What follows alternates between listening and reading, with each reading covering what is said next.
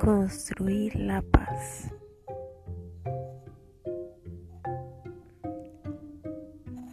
El fin de la violencia en el mundo, en tu entorno y en tu interior.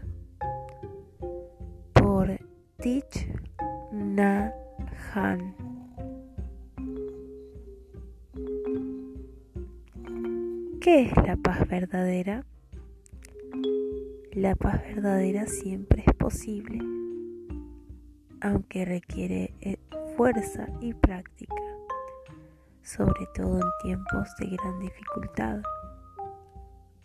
Para algunos, la paz y la no violencia son sinónimos de pasividad y debilidad. En realidad, practicar la paz y la no violencia está muy lejos de la pasividad. Practicar la paz hace que la paz viva en nosotros, es cultivar activamente la comprensión, el amor y la compasión, incluso cuando nos enfrentamos a la incomprensión y el conflicto. Practicar la paz, en especial en tiempos de guerra, requiere coraje. Todos podemos practicar la no violencia.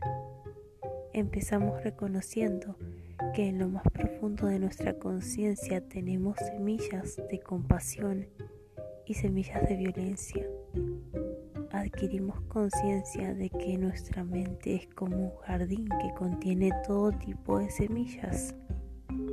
Semillas de comprensión, semillas de perdón, semillas de preocupación, pero también semillas de ignorancia, miedo y odio. Nos, dan, nos damos cuenta de que en cualquier momento podemos actuar con violencia o con compasión.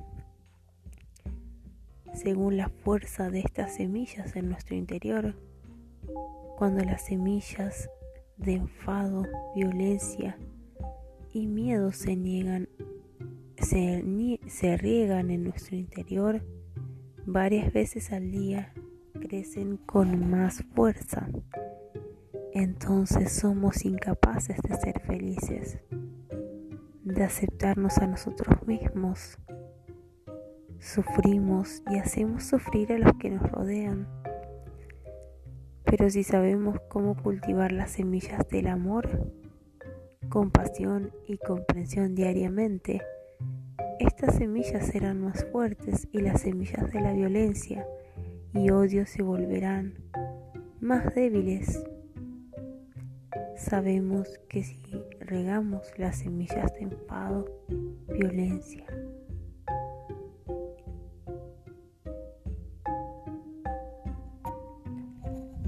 y miedo en nosotros, perderemos nuestra paz y nuestra estabilidad. Sufriremos y haremos que los que nos rodean también sufran. Pero si cultivamos las semillas de la compasión, alimentaremos la paz en nuestro interior y en nuestro entorno. Con este principio estamos ya en el camino para crear la paz. La paz está ahí para nosotros en cualquier momento y en cualquier lugar. Es nuestra opción.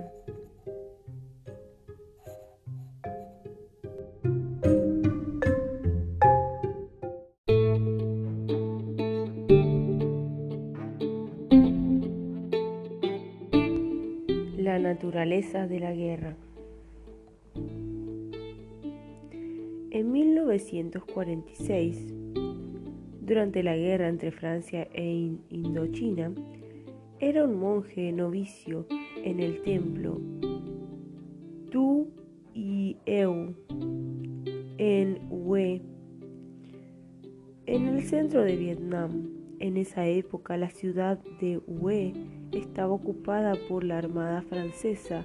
Un buen día, dos soldados franceses llegaron a nuestro templo mientras uno esperaba en el, jeep fuera de la puerta del templo. El otro entró empuñando un arma y nos pidió todo el arroz, Solo teníamos un saco de arroz para todos los monjes y quería llevárselo. El soldado era joven, de unos 20 años, estaba hambriento. Estaba delgado y pálido. Al parecer como si tuviera malaria, enfermedad que yo padecía en esa época.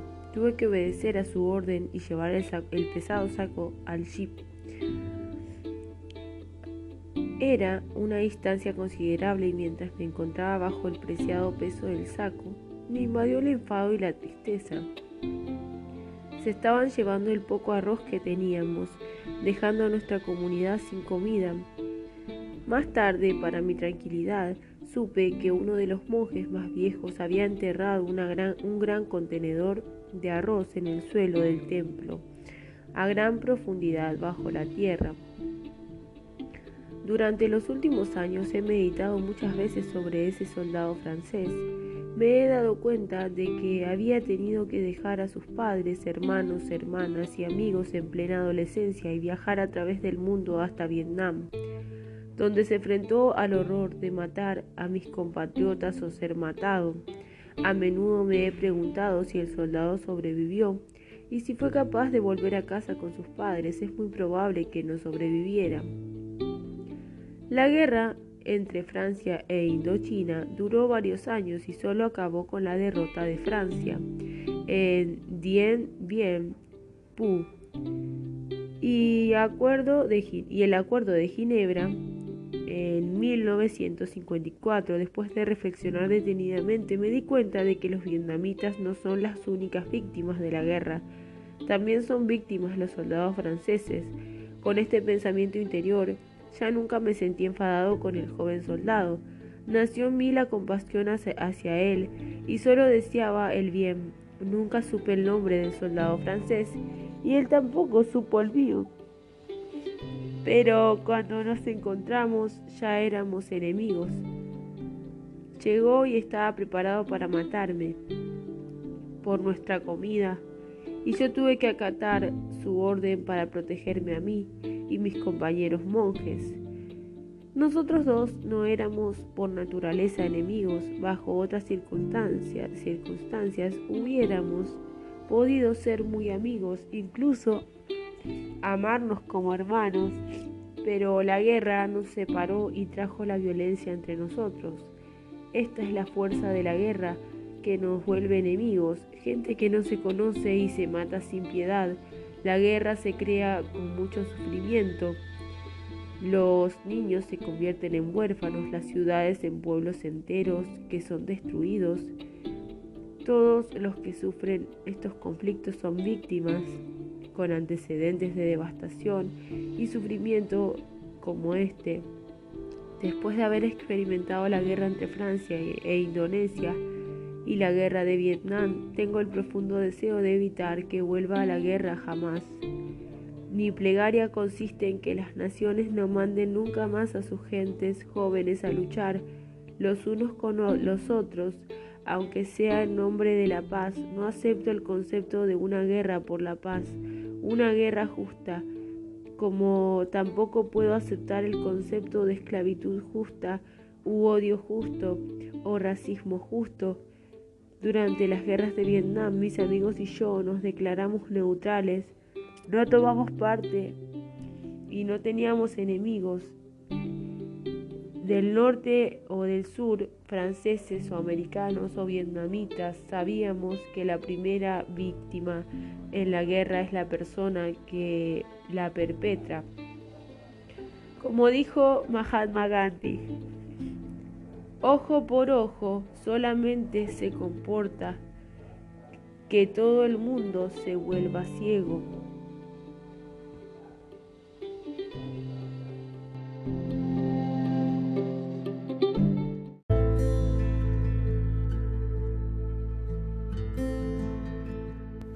La naturaleza de la paz.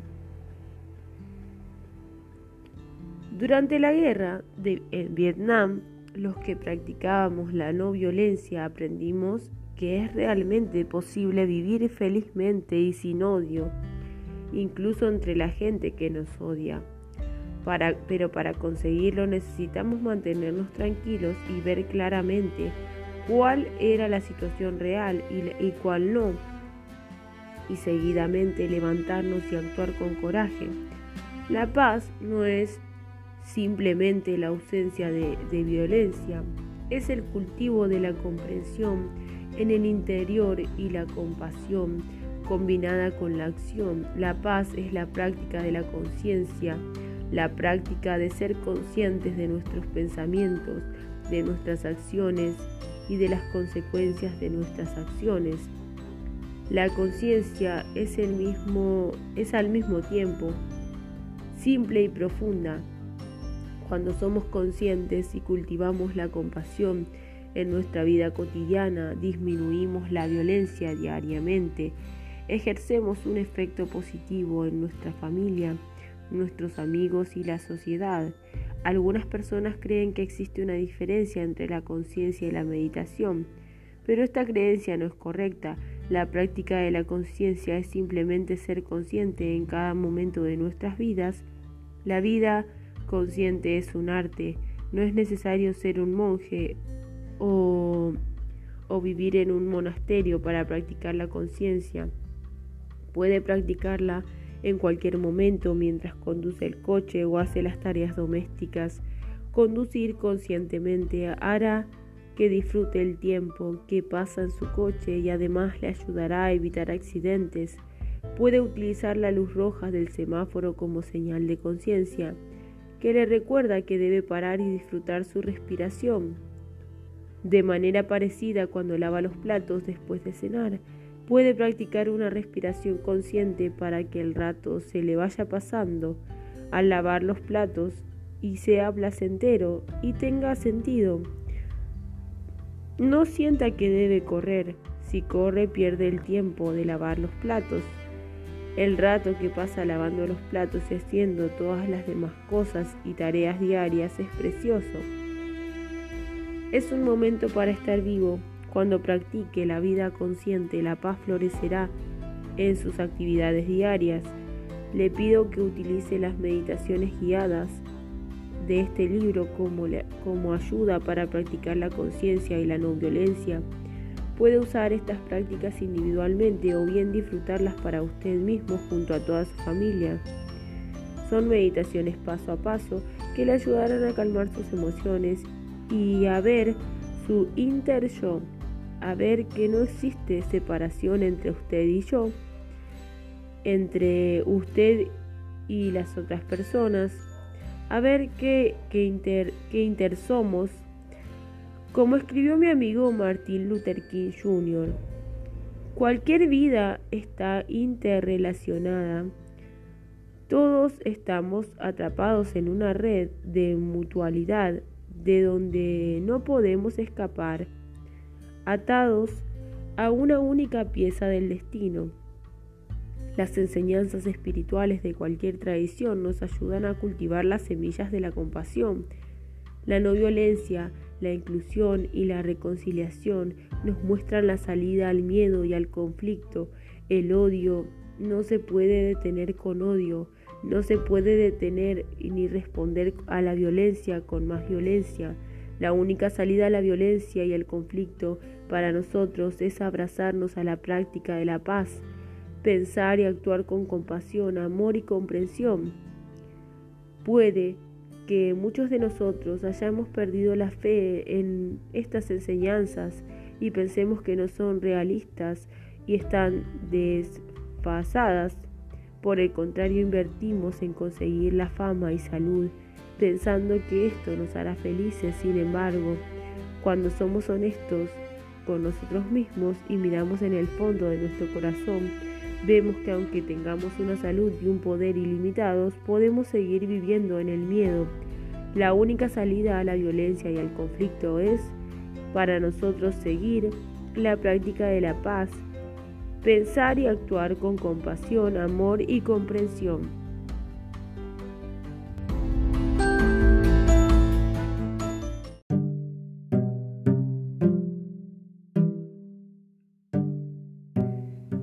Tratado de paz personal.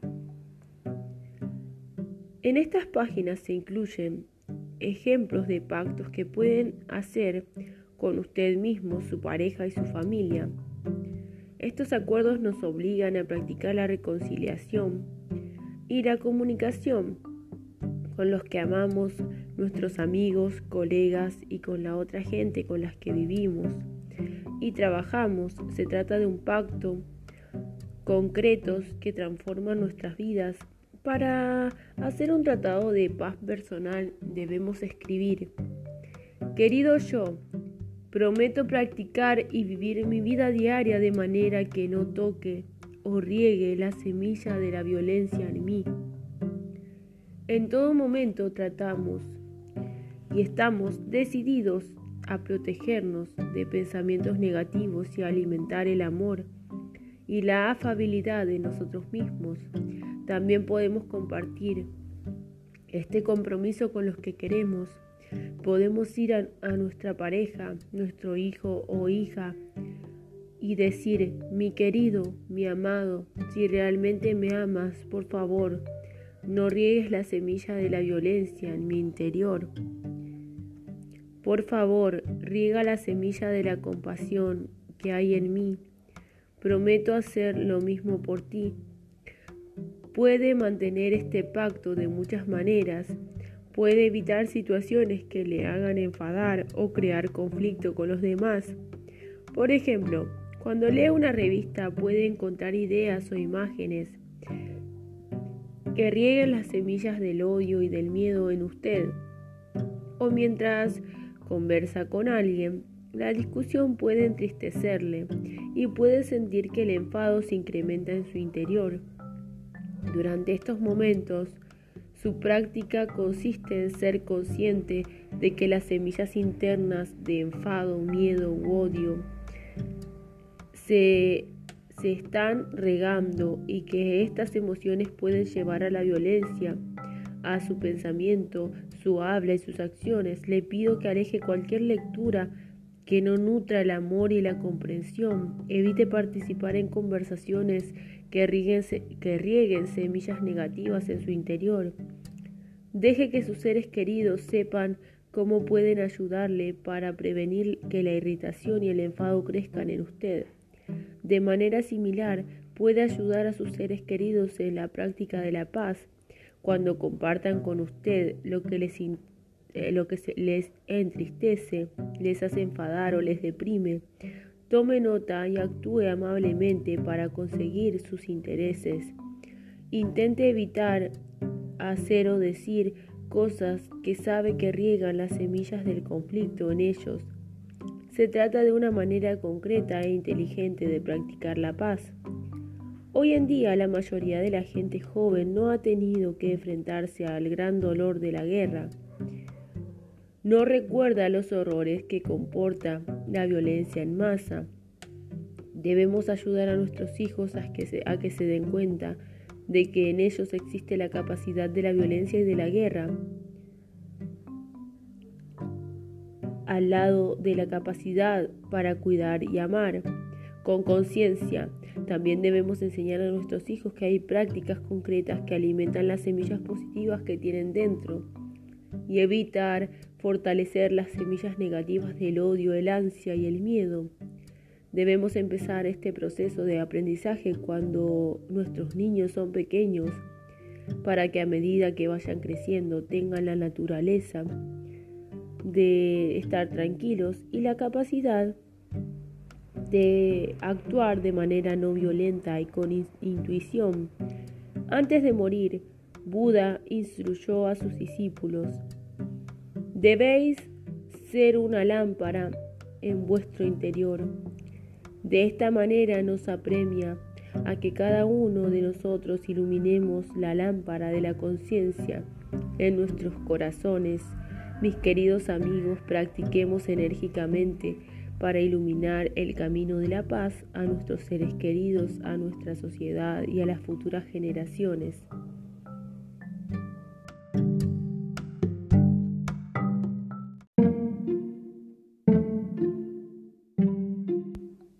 Compromiso a la acción.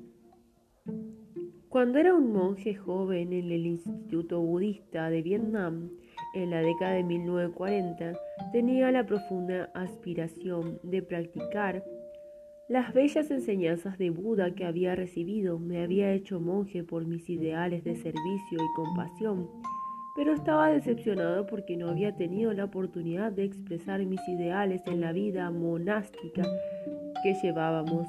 En esa época nuestro país estaba gobernado por extranjeros, vivíamos en medio de la guerra y la opresión. Además, las enseñanzas y las prácticas que nos ofrecieron en el Instituto Budista no parecían corresponderle con la realidad de nuestra situación.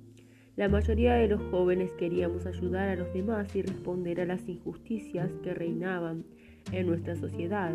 Muchos se vieron atraídos por el comunismo porque parecía que el Partido Comunista ofrecía una oportunidad real de servir a nuestra gente.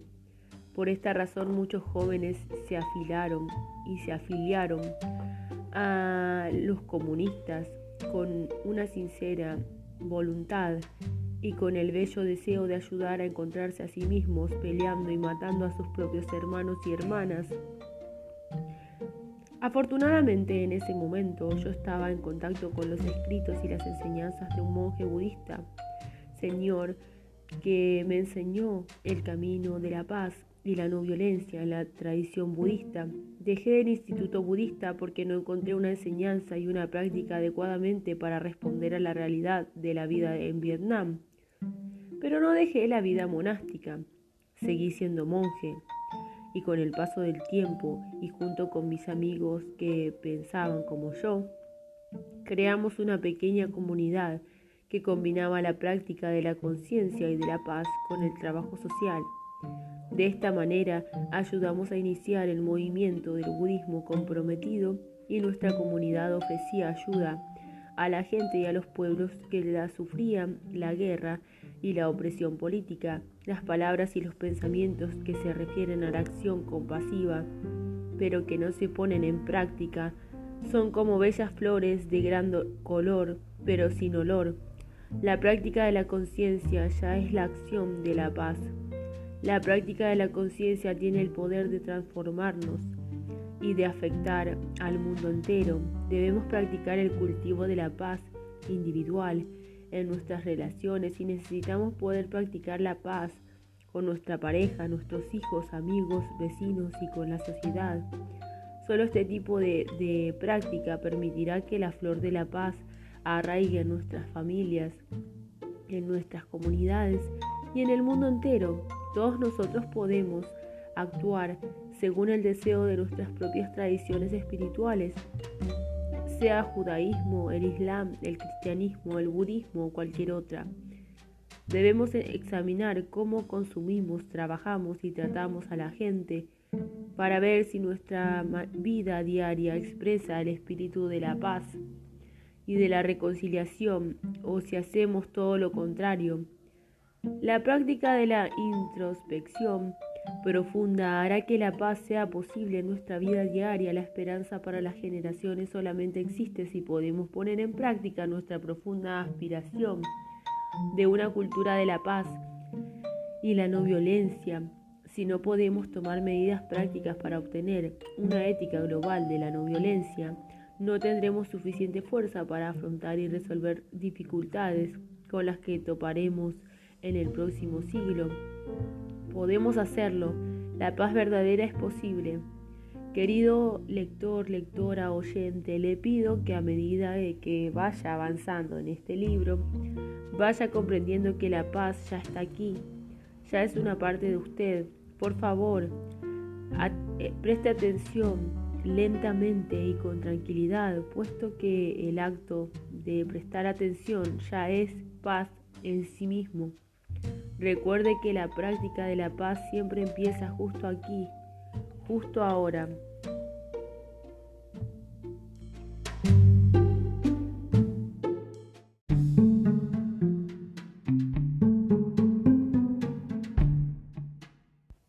Convertir las flechas en flores.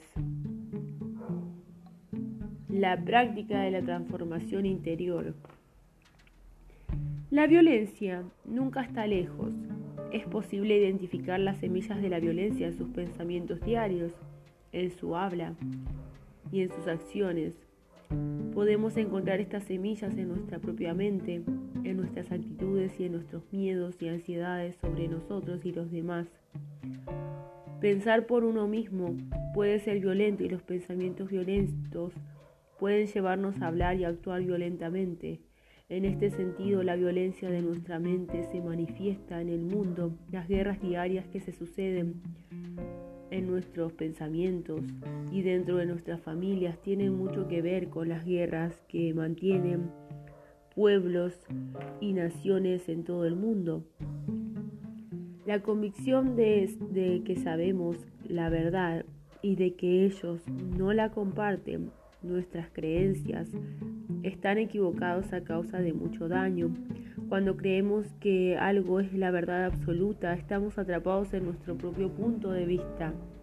Si creemos, por ejemplo, que el budismo es la única vía para ser felices, podemos estar practicando un tipo de violencia que consiste en discriminar y excluir a los que siguen otros caminos espirituales. Cuando estamos atrapados en nuestras vidas, no vemos ni entendemos la realidad. Estar atrapado en uno mismo puede ser peligroso y puede bloquear la oportunidad de conseguir una mayor sabiduría. Generalmente pensamos en la violencia o en la guerra como actos o acontecimientos con un principio y un final definidos, pero cuando observamos la verdadera naturaleza de la guerra vemos que tanto si la guerra empieza como si no, las semillas de la guerra siguen estando allí. No debemos esperar hasta que se haya declarado oficialmente la guerra para reconocer su presencia. Cuando los ejércitos puestos han dejado el campo de batalla y han vuelto a casa, parece que la guerra ya no existe, pero puede ser que no sea la verdad.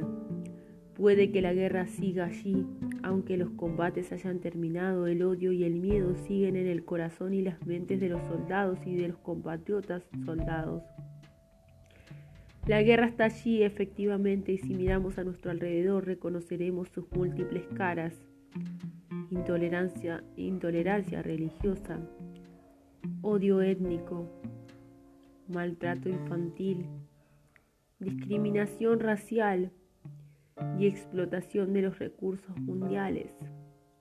Pero también sabemos que las semillas de la paz, la comprensión y el amor están presentes y que crecerán si la cultivamos. Cuando reconocemos que la violencia ha arraigado en nosotros en la manera como pensamos, hablamos, actuamos y podemos levantarnos y vivir de manera diferente, podemos decidirnos finalmente a vivir de manera consciente, a vivir en paz, iluminando la llama de la conciencia en las raíces de la violencia que hay en nuestros corazones y nuestro pensamiento. Sofocamos la guerra cuando empieza en nuestras mentes. Para la guerra en nuestras mentes y corazones nos asegura cómo parar la guerra en nuestro interior. Convertir las flechas en flores. La noche antes de su iluminación, Buda fue atacado por Mara, la tentación, el demonio. Mara y su ejército de demonios dispararon centenares de flechas a Buda, pero a medida que las flechas se le acercaban, las convertía en flores y caían dulcemente a sus pies. Se trata de una imagen poderosa todos podemos practicar y recibir las palabras y acciones violentas contra nosotros, como hizo Buda, transformándolas en flores. El poder de comprender y ser compasivos nos proporciona la capacidad de hacerlo. Todos podemos sacar flores de las flechas durante la guerra en Vietnam. Uno de mis estudiantes más próximos, la hermana Chan Kong, que también era profesora de la Universidad de Saigón, escribió la petición de paz. Esta mujer convenció a 70 compañeros suyos, también profesores, para que la firmaran. Poco después, las tropas del norte habían multiplicado los ataques en el sur de Vietnam y el clima era muy tenso.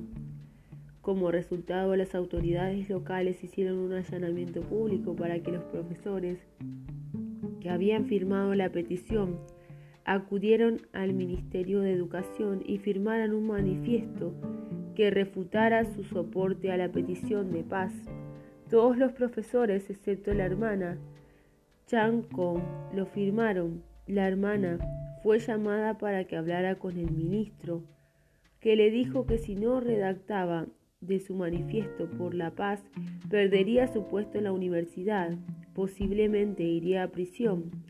Utilizando su entrenamiento consciente, la hermana Kong calmó sus impulsos y declaró que estaba decidida a asumir toda la responsabilidad por haber iniciado la petición. Entonces dijo, Señor ministro, como profesora, creo que lo más importante que podemos hacer en, en, momentos de matanza y confusión es hablar con coraje, comprensión y amor.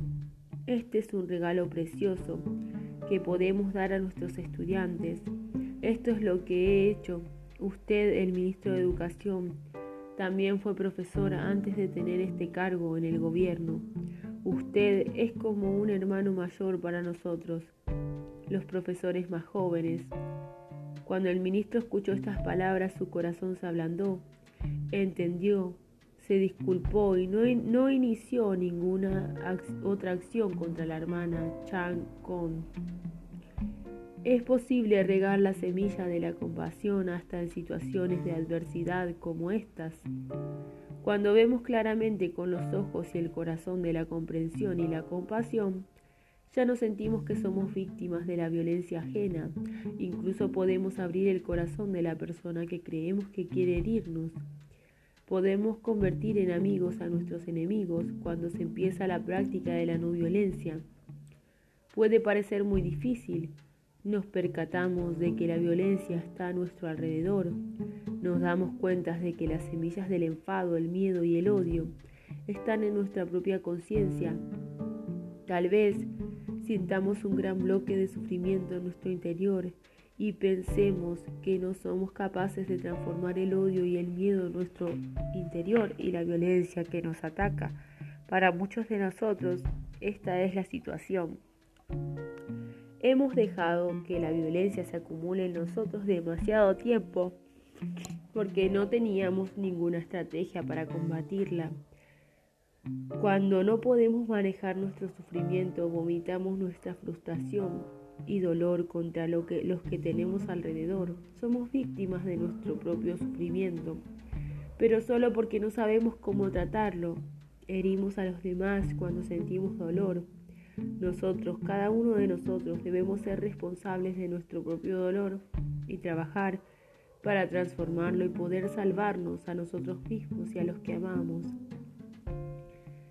A medida que empieza a transformar su propio dolor interno, también transformará el enfado y el odio de los demás en flores. Pronto verá que las flechas dirigidas contra usted provienen del dolor de los demás no se sentirá herido por sus flechas o acciones. Al contrario, solo sentirá compasión. Su compasión transformará el discurso y las acciones de los demás. Todas juntas, estas prácticas proporcionan autoprotección, muy necesaria antes de poder proteger a otros. Cada vez que alejamos la irritación y el enfado con una sonrisa, conseguimos una gran victoria para nosotros mismos y para la humanidad. Su sonrisa es como la sonrisa de Buda. Cuando venció a Mara, Mara está en nosotros en forma de sospechas, celos y confusión, pero con un buen entendimiento de uno mismo y de los demás evitará ser presa de Mara y cometer errores en lugar de regar estas semillas de la violencia, cultivará las semillas de la compasión y aportará alivio a los demás y a usted mismo. Reconocer la violencia diaria, admitir nuestro sufrimiento. Una actitud abierta, la voluntad de reconocer y aceptar la diversidad de la experiencia humana y los valores espirituales de otras tradiciones y culturas es esencial en la práctica de la no violencia. Creamos la paz verdadera cuando incluimos a los demás. A veces es difícil practicar la inclusión y la separación de nuestras opiniones, la exclusión, la convicción a nuestros puntos de vista. Es una costumbre muy común que surge del miedo y la incomprensión hacia los demás. Para transformar nuestra costumbre de excluir a los demás, debemos practicar y desarrollar la comprensión y la compasión en todos los segmentos de nuestra vida. En algunos países la gente es educada con fuerza o adoctrinada violentamente contra su violencia. Muchos regímenes políticos prohíben a sus ciudadanos decir o pensar de manera diferente a la propaganda oficial del gobierno. En estas sociedades no existe libertad de pensamiento, expresión o acción.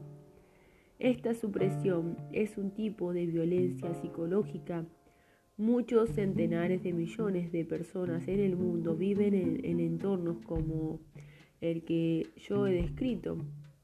Desgraciadamente, en muchas familias ocurre algo similar. Por ejemplo, en algunas culturas los padres dicen a sus hijos, los hombres no lloran. Se les enseña a suprimir sus sentimientos.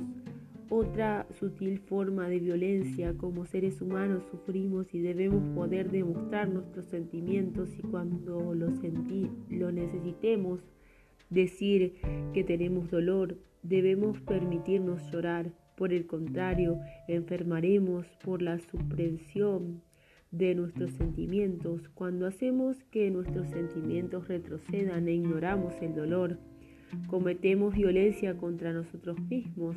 La práctica de la no violencia debe empezar aquí, debe estar presente y reconocer nuestro propio dolor y desespero. No debemos declarar la guerra a nuestros sentimientos o rechazarlos. Simplemente debemos reconocerlos, abrazarlos y transformarlos.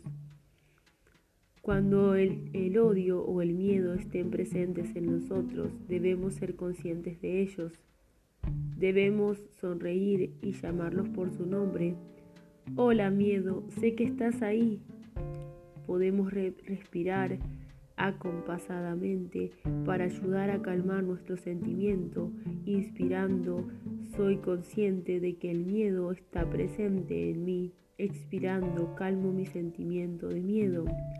Cuando no aceptamos nuestros sentimientos, la violencia que ejercemos contra nosotros mismos crece en nuestro interior.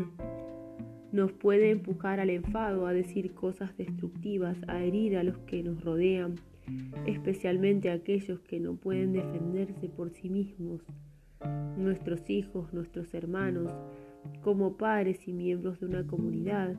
Debemos aprender a tratar nuestro odio sin frustrar a nuestros hijos. Muchas familias se han roto por conversaciones violentas surgidas a partir de la acumulación de la violencia heredada de los padres, los amigos y la sociedad. Los niños acumulan la violencia emocional en sus cuerpos y en sus mentes. Si no saben cómo transformarla, pueden expresarla hiriendo a los demás. Y si no la reconocen, pueden reprimirla y construir una bomba en su interior. Pueden incluso llegar a dirigir la violencia que sienten hacia ellos mismos de manera autodestructiva. Muchos niños sienten que no tienen manera de escapar de su dolor y por ese motivo toman drogas, dejan los, e-, estudios, practican sexo de manera peligrosa o se suicidan o se autolesionan para castigar a los que creen que les han hecho sufrir. Es importante reconocer el sufrimiento de nuestros hijos para actuar con compasión y poder ayudarles a reconocer sus sentimientos, sentimientos de odio, aislamiento y miedo. Podemos ayudarles a ser conscientes. La energía de la conciencia es como un bálsamo que puede aliviar y curar las heridas del odio y el sufrimiento. Somos la continuación de nuestros antepasados. comediemos todas las cualidades y acciones bonitas de nuestros antepasados y también todas sus cualidades dolorosas. Sabiendo esto, podemos poner lo mejor de nosotros mismos para continuar lo bueno y lo bello de nuestros padres y practicar para transformar la violencia y el dolor que hemos heredado a través de muchas generaciones. Sabemos que practicamos la paz no solo para nosotros mismos, sino para el beneficio de todos nuestros antepasados y descendientes.